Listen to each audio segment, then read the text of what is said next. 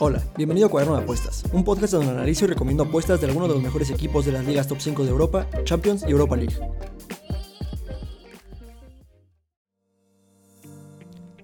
Antes que nada, feliz año a todos, eh, me alegra mucho estar de vuelta con ustedes y para esta semana traigo partidos de la Liga Española y de la Italiana. Analicé el partido de Frankfurt contra Borussia Dortmund, por eso lo van a encontrar en la combinada de esta semana, pero se me hace un poco impredecible por tantas bajas que tiene el Borussia Dortmund, además de que pues no son muy consistentes y con unas bajas de sus titulares menos. Entonces hay que tener cuidado con ese partido, por eso no va a haber análisis completo de ese partido, pero sí lo van a encontrar en la combinada. Asegúrense de quedarse todo el episodio porque en algún punto de este voy a estar dando la combinada de la semana. Recuerden, yo no soy muy fan de las combinadas, yo no recomendaría meter su dinero tratando de ganar eh, en esta combinada. Sin embargo, he notado que a muchos de ustedes les gusta o se les hace entretenido. Recuerden, esta combinada no es nada exótica ni nada por el estilo. Es una combinada donde, trato de adivinar quién gana el partido o eh, quién gana o empata en caso de las dobles oportunidades que yo pueda llegar a, presentar. Además, en algunos partidos voy a dar algunos con handicap asiático para que sea más entretenido. Y también contestando la pregunta de uno de mis seguidores en, en Twitter, que también lo hice por ahí, Jamás les voy a recomendar algo a lo que yo no le metería dinero. Pero bueno, eh, repito, a mí en particular no me gustan las combinadas. Pero si tuviera que apostarle a una, sería la que les voy a dar. El primer partido, Real Madrid-Valencia. El Real Madrid es líder en solitario de la Liga Española por 5 puntos, mientras que el Valencia está a 4 puntos de Champions, pero eh, ya se confirmó que no van a contar con Carlos Soler, que pues, es uno de sus pilares. De estadísticas importantes, solo la tendencia que tiene el Valencia al ambos marcan el over 2.5. Han visto eh, goles de ambos equipos en el 74% de sus partidos en total en la temporada y 78% cuando juegan de visitante. Mientras que han visto mínimo 3 goles en el 63% de sus partidos en total en la temporada y 67% cuando juegan de visitante. El Real Madrid tiene números ofensivos muy muy buenos, promedia 2.05 goles por partido en total en la temporada y 2 goles por partido cuando juegan de local mientras que el Valencia promedia 1.63 en total en la temporada y 1.56 cuando juega de visitante. Ambos tienen un ratio de gol por tiro a puerta bastante bueno de 0.33. Aquí la diferencia es que el Valencia tiene problemas un poco más en defensa, promedia 1.47 goles por partido en contra en total en la temporada y 1.78 cuando juega de visitante. Además tiene un porcentaje algo bajo de salvadas de 69.1%. No es muy malo, pero pues sí es eh, algo bajo. Además, un dato que hay que tener en cuenta, por los datos que voy a decir un poco más adelante, es que el Real Madrid ha logrado mantener su portería en cero en el 56% de sus partidos que ha jugado como local. En sus últimos 7 enfrentamientos directos, 4 los ha ganado el Real Madrid, 1 ha terminado en empate y 2 los ha ganado el Valencia. 57% de ellos han sido ambos marcan y 57% también han sido over 2.5. El Real Madrid anota 1.71 goles por partido al Valencia y el Valencia 1.14 al Real Madrid. Sus partidos promedian generalmente 2.86 goles por partido. Otro dato que cabe destacar es que de estos 7 partidos el Real Madrid ha logrado anotar en, el 100% de ellos. El Madrid llega a este partido como eh, la mejor ofensiva del torneo y como la segunda mejor defensa, mientras que el Valencia llega como el cuarto mejor ataque, es un dado importante, pero como la quinta peor defensa. De tendencias importantes es que eh, han visto goles de ambos equipos en 5 de sus últimos 7 enfrentamientos directos. El Madrid anota primero en 4 de sus últimos 5 partidos al Valencia, el Valencia no ha logrado mantener su portería a cero contra el Real Madrid en 20 partidos. El Real Madrid contra cualquier rival eh, no ha logrado mantener su portería a cero en 3 partidos, ha visto menos de 3 goles y anota primero en 6 de sus últimos 8 partidos. Mientras que el Valencia contra cualquier rival no ha logrado mantener su portería a cero en 6, ha visto mínimo 3 goles en 7 de sus últimos 7, ambos equipos han anotado en sus últimos 6 y marca el primer tanto del encuentro en 4 de sus últimos 5.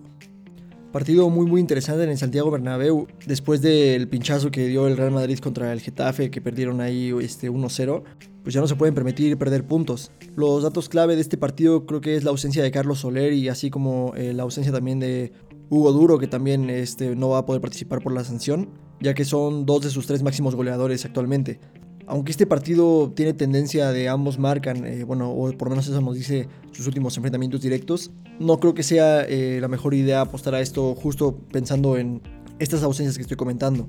Por lo tanto, mis recomendaciones conservadoras sería ir por la victoria directa del Real Madrid. Creo que es un partido que el Madrid eh, puede ganar sin problema. El Madrid es un equipo muy, muy sólido. Viene jugando muy bien. un error muy puntual fue lo que les costó el partido contra el Getafe. Pero más allá de eso, pues dieron un gran partido. La opción un poco más apretada sería ir por el no ambos marcan, dándole mucho peso también a estas ausencias que estoy comentando. Y básicamente el ambos marcan o el no ambos marcan es un volado, pero creo que eh, yo me inclinaría más por el no ambos marcan eh, por las ausencias. La opción más arriesgada sería ir por eh, Real Madrid gana a cero. que básicamente sería combinar las, eh, las otras dos opciones que les estoy comentando, que yo creo que son probables, pero pues hay que tener cuidado con el, no ambos marcan. Eh, de cualquier forma, creo que la victoria del Real Madrid sería pues definitivamente una opción bastante viable. Siguiente partido, Venecia contra Milan. El Milan está en segundo lugar a un punto del Inter, pero tiene un partido más que, el actual líder. Mientras que Venecia está a cuatro puntos del descenso. De estadísticas importantes sería la tendencia de ambos equipos al ambos marcan. El 78% de los partidos que ha jugado el Venecia como local han visto goles de ambos equipos y el 65% de los partidos del Milan en total en la temporada han visto goles de ambos equipos y este número sube hasta 80% cuando juega de visitante. Algo similar sucede con el over 2.5. Eh, Venecia ha visto mínimo 3 goles en el 56% de sus partidos como local, mientras que el Milan ha visto mínimo 3 goles en el 55% de sus partidos en total en la temporada y 70% cuando juega de visitante. Otros datos interesantes sería pues claramente la ofensiva del Milan, que sigue siendo brutalmente buena, ya recuperaron a Rafael Leao y, y metió gol con la asistencia de Ibrahimovic, dieron un partidazo contra la Roma, y actualmente promedian 2.15 goles por partido en total en la temporada y 2.40 cuando juegan del visitante. Esto es un número bastante, bastante importante. Promedian 4.2 tiros a puerta por partido y tienen un ratio de gol por tiro a puerta buenísimo, como siempre, de 0.43. Por otro lado, el Venecia promedia 1.79 goles en contra por partido en total en la temporada y este número sube a 1.89 cuando juega de local. Eh, pues es raro ver que tu desempeño defensivo empeore en casa, pero bueno, así le pasa al Venecia y también podemos nosotros aprovechar esto. Además, esta temporada está promediando 5.47 tiros a puerta en contra, lo cual es un número bastante bastante alto, pero tiene un porcentaje de salvadas eh, decente de 71.2%. Solo se han enfrentado una vez en el pasado reciente y el partido lo ganó el Milan 2-0. El Venecia llega a este partido siendo eh, el segundo peor ataque de la liga, mientras que el Milan llega a este encuentro siendo el segundo mejor ataque de la liga y la quinta mejor defensa. De tendencias importantes, el Venecia no ha logrado mantener su portería a cero en 7 partidos, ha visto goles de ambos equipos en 5 y concede primero en 5 de sus últimos 7 encuentros. Mientras que el Milan eh, también lleva 5 partidos sin mantener su portería a cero, ambos equipos han anotado en 4 de sus últimos 5 y anota primero en 7 de sus últimos 9. Este partido eh, me gusta muchísimo y no solo por porque juega el Milan, sino también porque los momios siento que están mal ajustados, le están dando un, momio o una, una cuota algo alta a mi parecer a la victoria del Milan por eso mi recomendación conservadora sería ir por la victoria directa del Milan. Se paga bien para el rival que tiene enfrente con los números que presentan. Y el desempeño del Milan la verdad es que mejoró bastante. Recuperaron a uno de sus jugadores más importantes que es Rafael Leao. Tienen buen funcionamiento. Eh, lo demostraron contra la Roma, aunque fueron dos errores puntuales los dos primeros goles. Pero creo que en general están haciendo este, muy bien las cosas desde que regresaron. Y con esos números defensivos del Venecia, pues no dudo que, pueda el Milan hacerle bastante daño. Otra opción conservadora sería ir por la favorita. Eh, el Milan anota por lo menos dos goles. Creo que es algo que se puede lograr.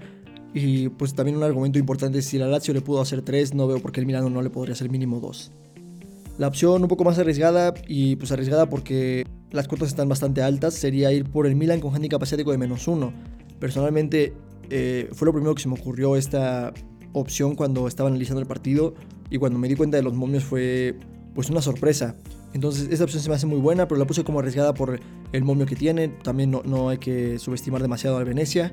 Sin embargo, yo creo que es bastante posible que, se pueda dar un marcador como el que pasó Venecia-Lazio, que terminó 1-3. El siguiente partido, Roma-Juventus. Y antes de seguir con el análisis de este partido, voy a dar la combinada de la semana. Como les dije, sí analicé el partido del Frankfurt contra el Borussia Dortmund, entonces sí va a estar. Eh, no va a estar el, Bayern Múnich porque pues seguramente para cuando escuchen esto ya pasó. Y la combinada es la siguiente. Frankfurt con el handicap estático de más 0.5, Real Madrid gana, Milan gana, Juventus o empate y el Inter con handicap estático de menos 1.5. Se me hace bastante, bastante atractiva esta combinada, entonces espero que les sirva. Recuerden, eh, con esta combinada solo diviértanse, no, no se estresen con, esto, es muy difícil las combinadas, entonces tengan cuidado, entonces este, nada más, diviértanse.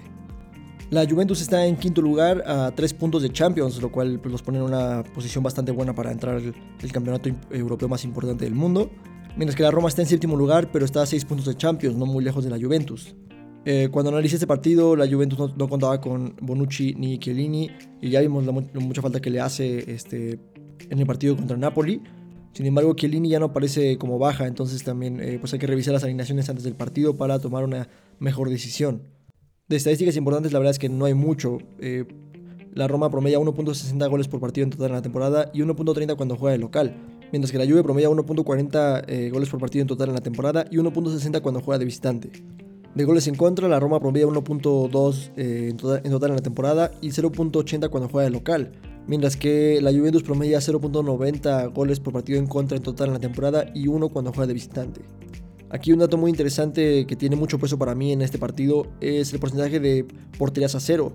La Roma ha logrado mantener su portería a cero en el 50% de los partidos que ha jugado como local y el 35% de sus partidos que ha jugado en total en la temporada. Mientras que por parte de la Juventus ha logrado mantener su portería a cero el 40% de sus partidos, tanto total en la temporada como cuando juega de visitante. Eh, números eh, bastante altos para clean sheets, entonces eh, para mí la verdad tiene bastante peso esto. En sus últimos 7 enfrentamientos directos, 2 los ha ganado la Roma, 1 ha terminado en empate y 4 los ha ganado la Juventus.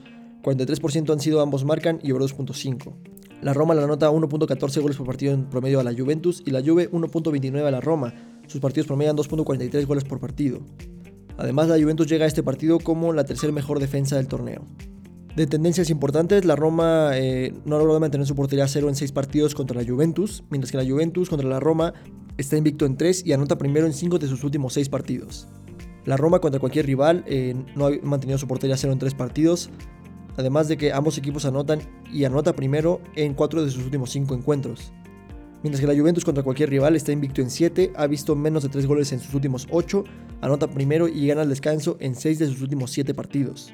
Gran momento el que vive la Juventus, personalmente no creo que hayan dado un mal partido contra el Napoli, eh, creo que pues ahí Claramente error defensivo de la Juve, permitió el gol de Mertens, Mertens está en un gran momento y eso que viene de una lesión.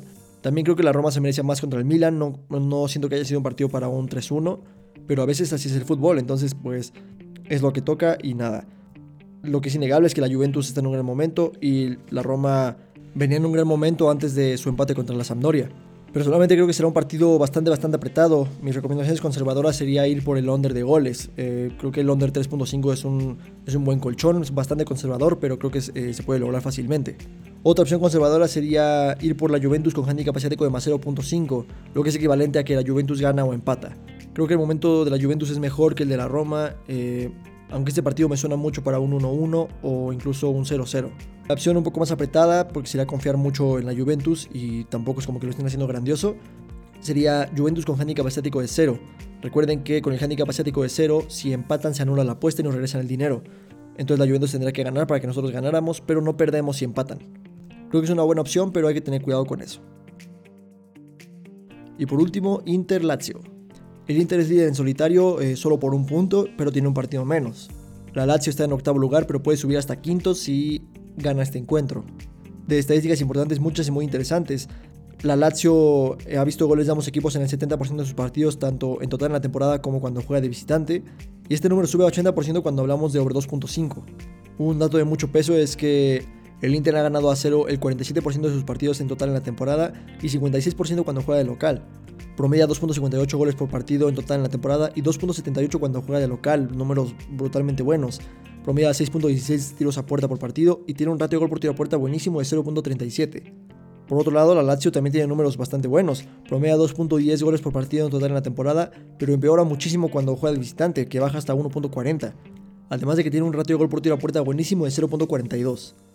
Aquí otra cosa que los distingue bastante es sus números en defensa. El Inter promedia solo 0.79 goles en contra por partido en total en la temporada y 0.67 cuando juega de local.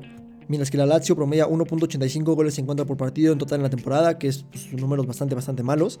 Y además empeora cuando juega de visitante hasta 2.10. Y cuando revisamos sus porcentajes salvadas se puede explicar bastante fácil porque tienen un porcentaje de salvadas malísimo de 56.8%. Prácticamente si tiras dos veces uno va a entrar. Y contra un equipo que promedia 6.16 tiros a puerta por partido, eh, pues no puede salir bien. Otro dato interesante es que el Inter ha mantenido su portería cero en el 47% de sus partidos en total en la temporada y 56% cuando juega de local.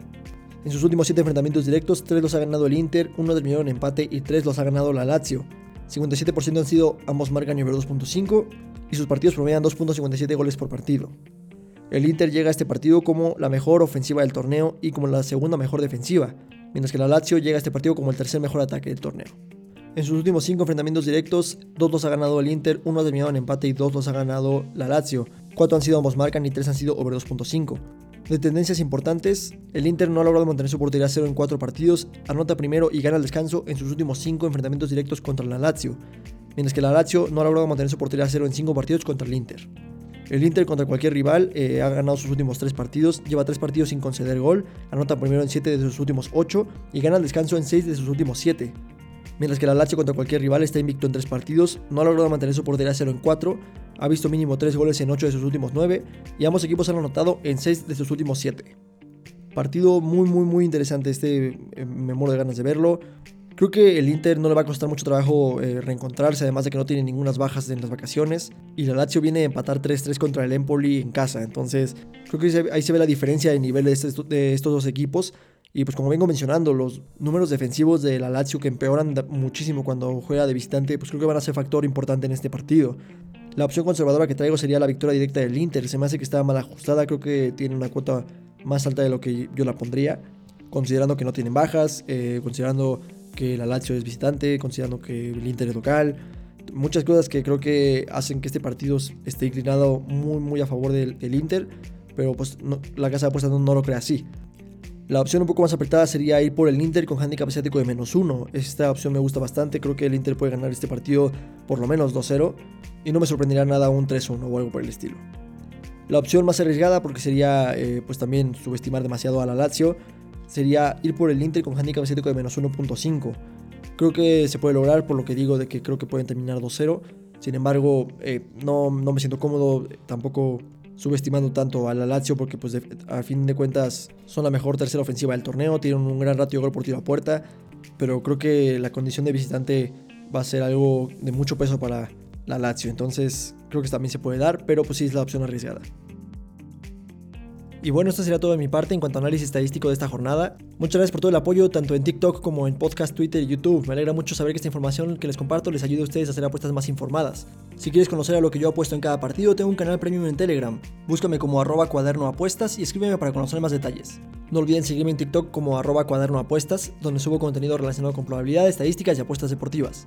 Síganme también en Twitter como arroba cuaderno donde ahí comento partidos en vivo con ustedes, que la verdad a mí se me hace divertidísimo, y de vez en cuando mando alguna apuesta que me guste.